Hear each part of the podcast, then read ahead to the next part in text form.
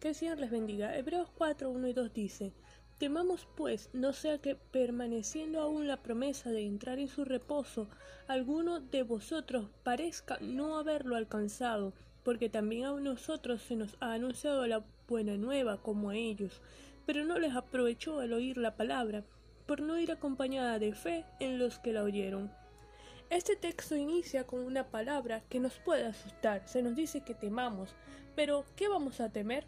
Debemos temer caer en los pecados del pueblo de Israel. La incredulidad y la rebeldía los llevaron a divagar cuarenta años en el desierto, y esa generación no entró a la tierra prometida, que Moisés había descrito como el reposo de Israel en Canaán. Dios les ofreció reposo, pero su falta de confianza en Él les impidió recibirlo rechazando su herencia. El autor del libro de Hebreos nos invita a no seguir ese ejemplo, todo lo contrario, Dios aún está ofreciendo reposo y herencia eterna. Confiemos en Cristo como Salvador, que el que comenzó la buena obra en nosotros la va a perfeccionar hasta el día de Jesucristo.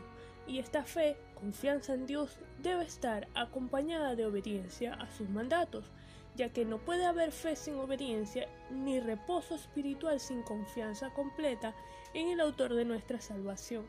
Vamos a orar. Te damos gracias, Señor, por la salvación que tenemos en ti. Te damos gracias porque podemos tener la paz que sobrepasa todo entendimiento. Te damos gracias porque podemos recibir la herencia eterna. Podemos eh, descansar en ti a pesar de las circunstancias. Te ponemos nuestras vidas en tus manos, guía nuestros pasos, en el nombre de Jesús. Amén.